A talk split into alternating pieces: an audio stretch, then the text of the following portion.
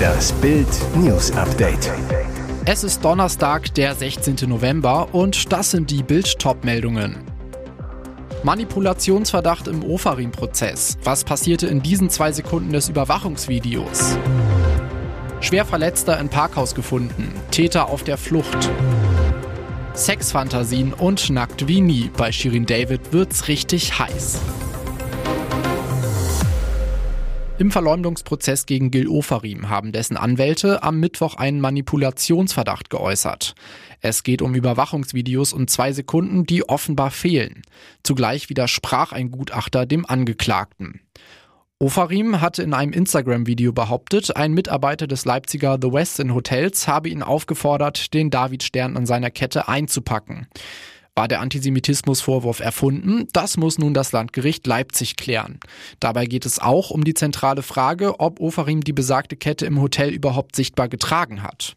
Im Gericht wurden an diesem Verhandlungstag die Überwachungsvideos des Hotels vom fraglichen Abend des 4. Oktober 2021 vorgespielt. Nach dem Zeigen der Videos machte Verteidiger Philipp Müller auf einen möglichen Skandal aufmerksam. In einem Video, das die Hotelbar zeigt, fehlen offenbar zwei Sekunden. Zu sehen ist der Barmitarbeiter, der Richtung Lobby geht. Plötzlich springt der Zeitzähler vor und der Mann ist verschwunden. Ofarims Verteidiger Dr. Tido Hokema zu Bild. Der Verdacht liegt nahe, dass die Videoaufnahmen manipuliert worden sind. Der Barmitarbeiter taucht danach nicht mehr auf. Ein Sicherheitstechniker, der aussagt, er habe nach Anweisung der Polizei wenige Tage nach dem Vorfall in dem Leipziger Nobelhotel die Originaldaten aus dem System übernommen, betont hingegen, eine Manipulation ist nicht denkbar. Schwer bewaffnete Polizisten sind aktuell vor und in einem Parkhaus in Nürnberg im Einsatz. Die Beamten suchen einen Täter, der am Mittwochabend auf einem Deck einen älteren Mann schwer verletzt hat. Der Angreifer ist auf der Flucht. Der Notruf ging gegen 20.20 Uhr ein. Eine Mitarbeiterin hatte bei einem Rundgang im Parkhaus am Hauptmarkt in der Altstadt das Opfer gefunden. Er saß schwer verletzt in einem Auto. Polizeisprecherin Janine Mendel sagt zu Bild, die Einsatzkräfte haben den Mann aufgefunden und hier erst versorgt, bis dann der Notarzt hinzukam.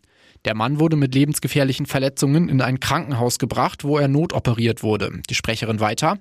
Die Identität des Mannes steht noch nicht fest. Das ist jetzt erst einmal Gegenstand der Ermittlungen. Wir wissen nicht, wie lange sich der Mann mit den Verletzungen im Parkhaus befunden hat. Auch zum Verletzungsbild können zum jetzigen Zeitpunkt aus ermittlungstaktischen Gründen keine Angaben gemacht werden.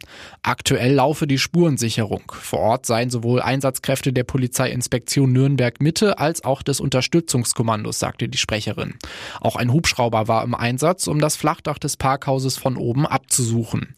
Von ausfahrenden Personen wurden Lichtbilder gefertigt sowie deren Personalien festgestellt. Aus der Traum vom Traumhaus am Tegernsee Bundestrainer Julian Nagelsmann hatte Anfang des Jahres für seine Freundin Lena und sich ein 793 Quadratmeter großes Grundstück mit Seeblick erworben. Kostenpunkt angeblich 5,5 Millionen Euro. Es soll sogar schon einen Bauplan für die Villa geben. Der Millionentraum droht aber plötzlich für Nagelsmann zum Millionengrab zu werden, denn es gibt Ärger. Die Bebauung des Hanggrundstücks soll sich demnach als sehr kostenintensiv herausgestellt haben. Grund, das Erdreich muss in einem komplizierten Verfahren abgestützt werden, auch weil angeblich die Gefahr des Abrutschens der oberhalb liegenden Häuser bestehen soll. Nach Bildinformationen soll Nagelsmann nun sogar überlegen, das Grundstück wieder zu verkaufen. Der Bundestrainer lebt aktuell mit seiner Lena noch im Münchner Stadtteil Schwabing-Freimann nahe der Allianz Arena. Zur Familie gehört seit Mai auch Labradorhündin Rosalie. Bei diesem Foto rollt einem die Kinnlade den Berg hinab. Shirin David zeigt sich auf Instagram hüllenlos. High Heels, pralle Kurven, platinblonder Zopf vor der Brust und eine Brezel in der Körpermitte. So nackt hat man sie lange nicht mehr gesehen. Heidi von den Hügeln, schreibt Shirin David zu dem Instagram-Posting. Und dazu ein mysteriöses Datum, 17.11.2023. Bild weiß, an diesem Datum kommt die Neuauflage ihres Albums Bitches brauchen Rap raus. Einer ihrer neuen Songs heißt Heidi. Darin rappt sie über Almleben und erotische Fantasien. Jodel die Ho. Auffällig, die neue Figur der Voice of Germany Jurorin. Ich habe acht Kilo abgenommen, meine Ernährung komplett umgestellt, leider viel zu wenig Schlaf in den letzten Wochen gehabt und gebe alles, damit die Tour unfassbar wird, verriet die Sängerin vor kurzem in einer Instagram-Story. Wenige Stunden vor Beginn des großen Bahnstreiks kam es zu einem dramatischen Moment auf den Gleisen.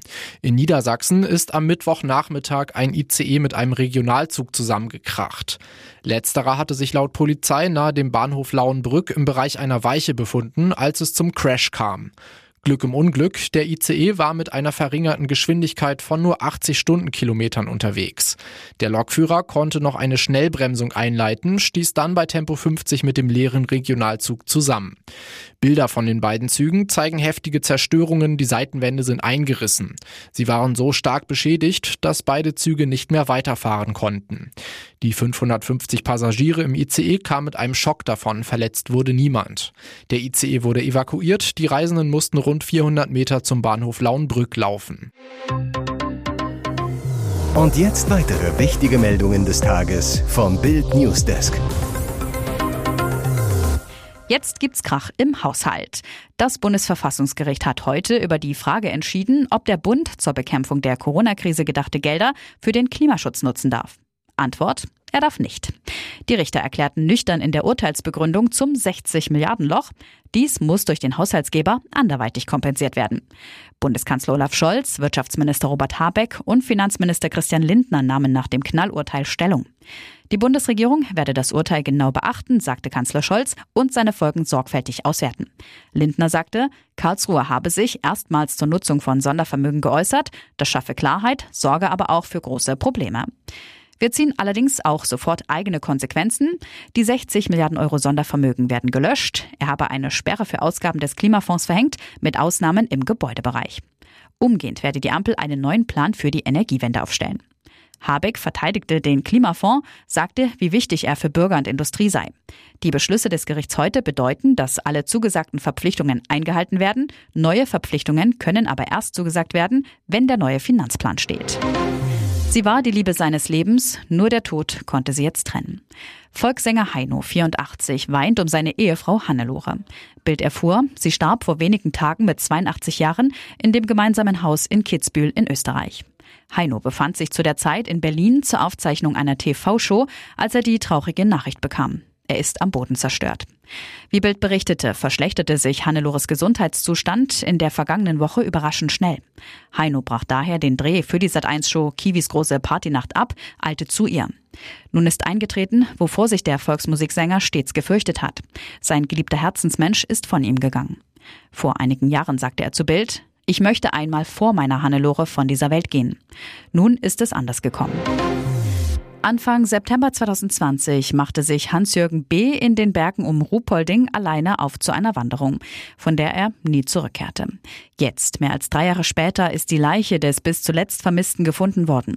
Wie das Polizeipräsidium Oberbayern Süd am Mittwoch in Rosenheim mitteilte, entdeckten Waldarbeiter die sterblichen Überreste am Montag. Zunächst seien sie in unwegsamen Gelände auf den Rucksack des Wanderers gestoßen, nun wenige Meter weiter dann auf die Überreste. Es gebe keine Hinweise auf ein Fremdverschulden, hieß es weiter.